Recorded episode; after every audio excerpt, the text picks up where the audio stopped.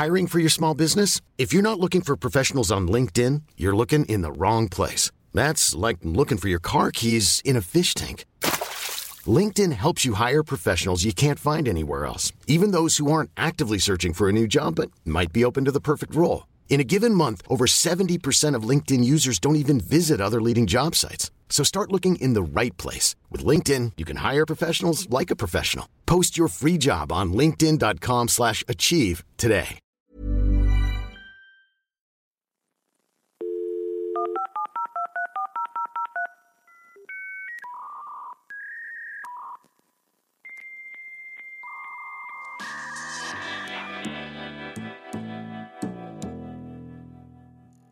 Bienvenido a Gran Invento, tu podcast diario de tecnología y negocios digitales. Hoy tenemos noticias interesantes. Los usuarios de iPhone podrían demandar a Apple. ¿Cómo ven esto?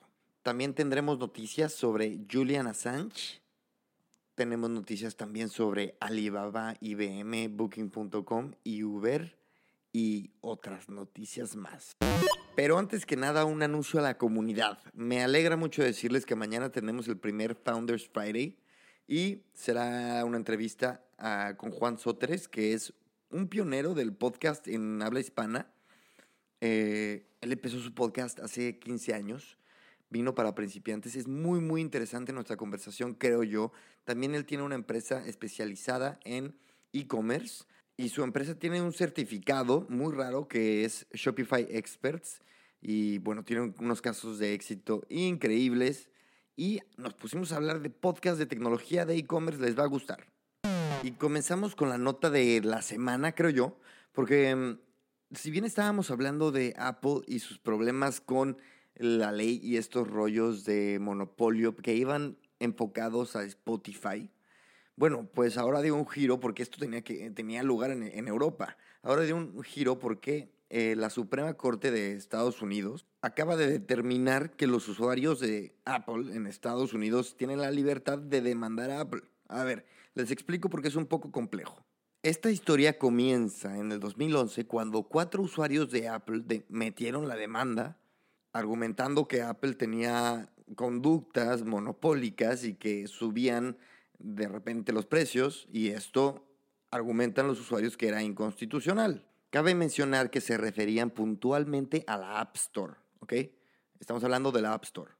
En resumen, argumentan que como Apple solamente permite que las aplicaciones se descarguen por medio de la App Store y aparte Apple cobra 30% por las descargas de cualquier aplicación en la App Store, entonces tenían un monopolio.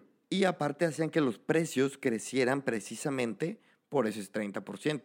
Y lo que después argumentaba Apple es que decía, a ver, en dado caso, los que podrían demandarme son los desarrolladores. Esto por ejemplos o juicios que hubieron en el pasado que eran relativamente similares, aunque de hace mil años. Pero bueno, el punto es que en dos años después, la Corte de California dijo, ¿saben qué? Ya, vamos a deshacernos de este caso y se quedó en silencio, pero estos usuarios no cedieron, siguieron con la demanda y entonces esta semana la Corte de Estados Unidos, con el voto decisivo del famoso Kavanaugh, George Kavanaugh, me parece, este, que lo acusaron por acoso sexual, eso ya son otros temas, eh, él tuvo el voto decisivo y dijo que sí. A ver, esto es como cuando en México legalizaron la marihuana para unos pocos, unas pocas personas que dijeron, yo quiero fumar marihuana y metieron su petición a la corte y entonces la corte dijo que sí, que esos usuarios, esos usuarios efectivamente pueden fumar marihuana. En este caso, en teoría, cualquier usuario que meta una demanda y pase por este proceso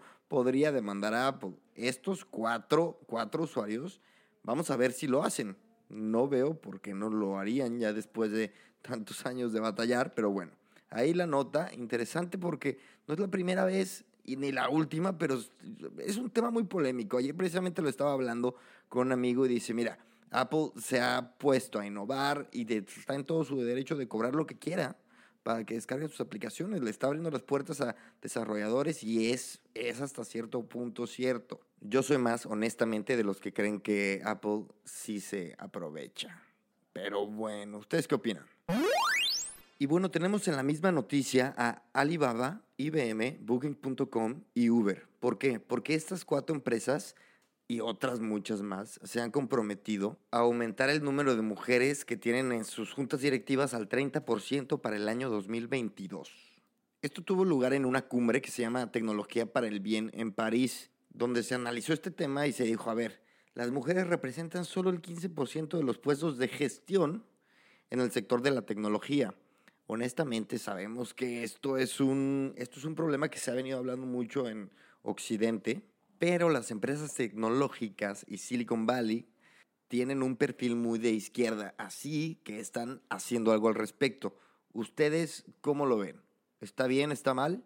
Yo soy más de apoyar la meritocracia cuando estamos hablando de temas de, de puestos de trabajo, del futuro de una empresa, de la cultura, pero eh, y, y, en cambio tal vez esforzarse un poco más en el tema de la educación. Es un tema muy, muy complejo, evidentemente. Y bueno, si hay temas que me ponen triste, son aquellos que tienen que ver con la censura. Sabemos que en China el Internet está bastante limitado y controlado por el gobierno, pero uno de los medios favoritos, al menos mío, eh, Wikipedia, ha sido oficialmente censurado en todos los idiomas, formatos y todo, todo, todo en China. Como ustedes ya sabrán, en China está censuradísimo Facebook, Twitter, Instagram, etcétera y tienen sus propias redes sociales alternativas como WeChat, Weibo, QQ y bueno, otros muchos que no nos suenan. Y bueno, por si le faltara conflicto al capítulo de hoy, vamos a hablar de Julian Assange. Eh, ustedes saben, el, el, fundador de Wikileaks, el sueco, que ha, acaban de anunciar las autoridades suecas que van a reabrir el caso o las investigaciones que tuvo por violación, por supuesta violación.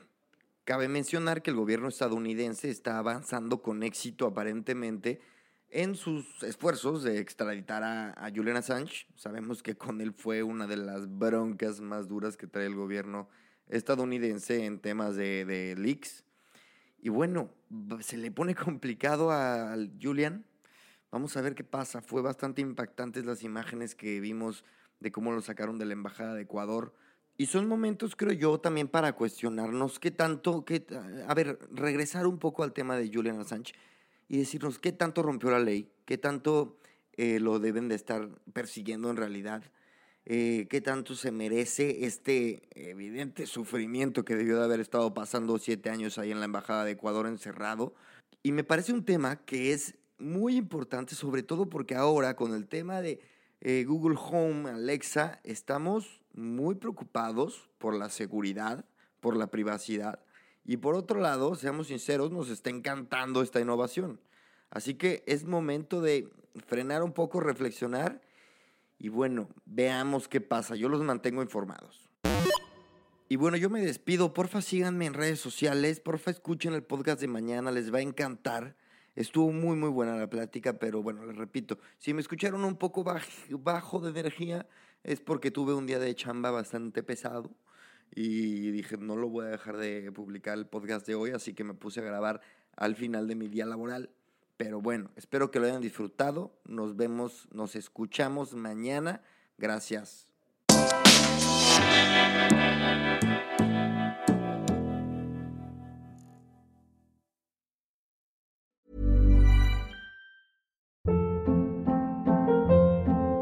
Hold up. What was that? Boring. No flavor. That was as bad as those leftovers you ate all week. Kiki Palmer here, and it's time to say hello to something fresh and guilt-free. Hello Fresh. Jazz up dinner with pecan-crusted chicken or garlic butter shrimp scampi. Now that's music to my mouth. Hello Fresh. Let's get this dinner party started. Discover all the delicious possibilities at hellofresh.com.